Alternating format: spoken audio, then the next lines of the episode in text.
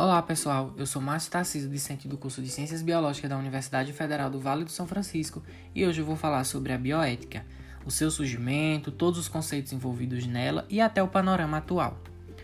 Para compreender a bioética, é necessário entender o conceito de três principais termos: o direito, a moral e a ética.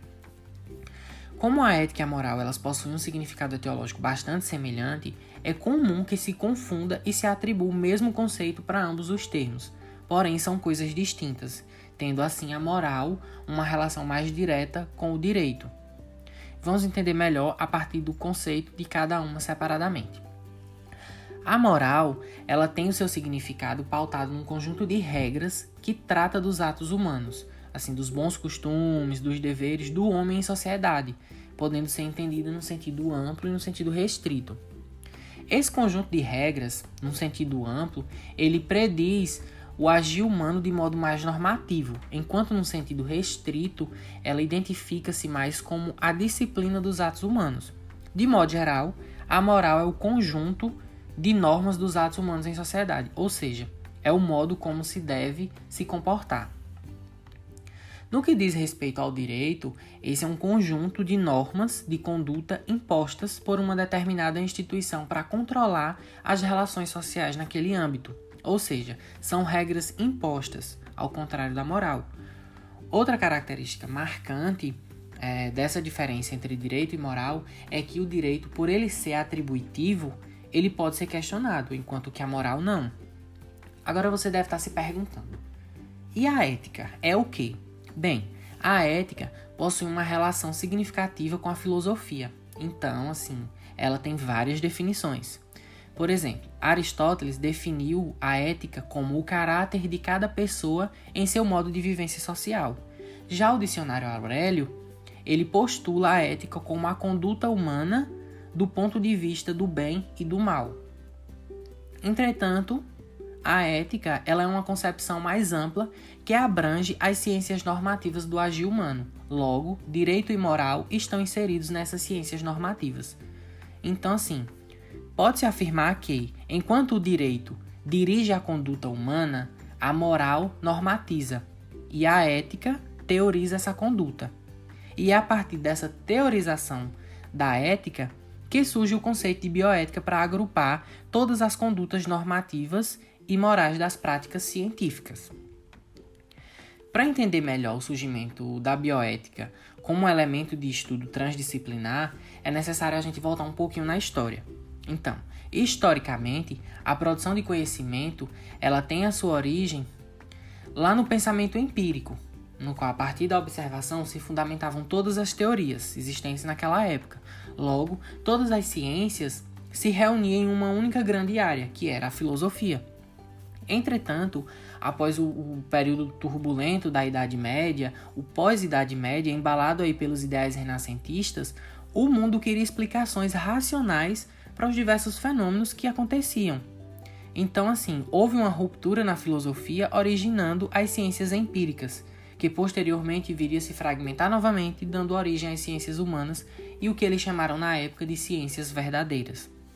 E aí, só por volta do século XX, com essa dicotomia entre as ciências, ciências humanas e ciências verdadeiras, é que no ano de 1970, um médico oncologista norte-americano com o objetivo de restabelecer essa ligação entre as ciências, ele propõe a criação da bioética, com o intuito principal de preservar a vida do constante avanço científico, na qual ele caracterizou como sem sabedoria. Mais adiante, nós vamos entender por que o conhecimento científico da época era, era considerado sem sabedoria.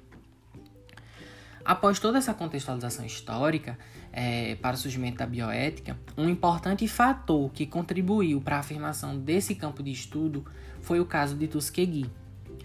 O caso de Tuskegee foi um evento que ficou conhecido por ser realizado no Hospital de Tuskegee, no condado de Malcolm, no Alabama, financiado pelo governo dos Estados Unidos. Então, foi uma pesquisa científica realizada lá no ano de 1932 que tinha por objetivo observar a evolução da sífilis sem tratamento. Aí você agora deve estar se perguntando: o que tem de absurdo nisso? O que fez Tuskegee se tornar mundialmente conhecido foi o fato de que, na pesquisa, eram utilizados cobaias humanos que não sabiam o que estava acontecendo, ou seja, foram induzidos a participar em troca de serviços mínimos, como refeições, um serviço, um serviço de saúde básico e gratuito. E mesmo sem o mundo saber do que estava acontecendo em Tuskegee, embalado aí pelo que aconteceu na Segunda Guerra Mundial, lá pelos princípios da eugenia postulado pelos ideais nazistas de Adolf Hitler, criou-se então o primeiro código de normativas, que foi o Código de Nuremberg, com o objetivo justamente de frear essas barbaridades que vinham acontecendo no meio científico. Entretanto, esse código ele não foi suficiente. E aí, posteriormente, na década de 60, outro código de normativas, denominado de Declaração de Helsinki, foi criada no mesmo intuito do Código de Nuremberg, controlar essas práticas do uso de humanos na experimentação científica. Entretanto, mesmo com a vigência desses conjuntos de normativas, o caso de Tuskegee durou cerca de 40 anos. Mesmo a penicilina já tendo sido descoberta, que na época era o principal fármaco utilizado é, em doenças bacterianas, a grande maioria das cobaias utilizadas na pesquisa de Tuskegee morreram. Após aí o, o caso de Tuskegee ser escancarado para o mundo, lá em 1974, somente em 1978 foi criado nos Estados Unidos, há quem diga até como uma espécie de desculpa, o relatório de, de Belmont, com princípios éticos que atingiam todas as projeções bioéticas, mostrando assim a correlação da bioética com as pesquisas em humanos. Nesse relatório de Belmont estão contidos três princípios que regem a bioética até os dias atuais, que é a autonomia, a beneficência e a justiça. A autonomia, ela designa a possibilidade de autoescolha, no caso de experimentação com seres racionais, ou seja, com humanos.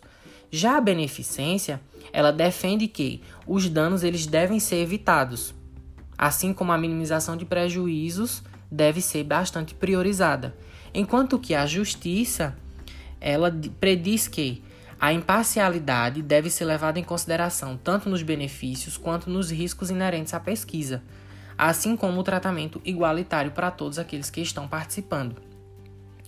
Além da Declaração de Helsinki e do relatório de Belmont, agora já a nível nacional, no Brasil, a pesquisa com o uso de humanos, ela deve estabelecer resoluções nacionais estabelecidas na Constituição Federal. Além disso, os pesquisadores, para realizar as atividades científicas, devem submeter seus projetos de pesquisa é, a um comitê, que ele, ela, esse, essa pesquisa ela pode ser aprovada ou não. Esse comitê, que é chamado de Comitê de Ética em Pesquisa, ele é nacional, válido para todos os projetos de pesquisa em território brasileiro. Ainda a nível nacional, no Brasil, também é vedado por lei a monetização dos participantes na pesquisa, assim como independente da natureza da pesquisa, obrigatoriamente deve ser contida, consentida pelo participante ou responsável legal, cujo deverá ser informado dos benefícios, assim como os riscos na qual eles estão expostos participando daquilo. Assim como no, no uso de humanos, que deve seguir essas normativas, a experimentação com animais no Brasil, ela também está amparada por preceitos bioéticos e constitucionais.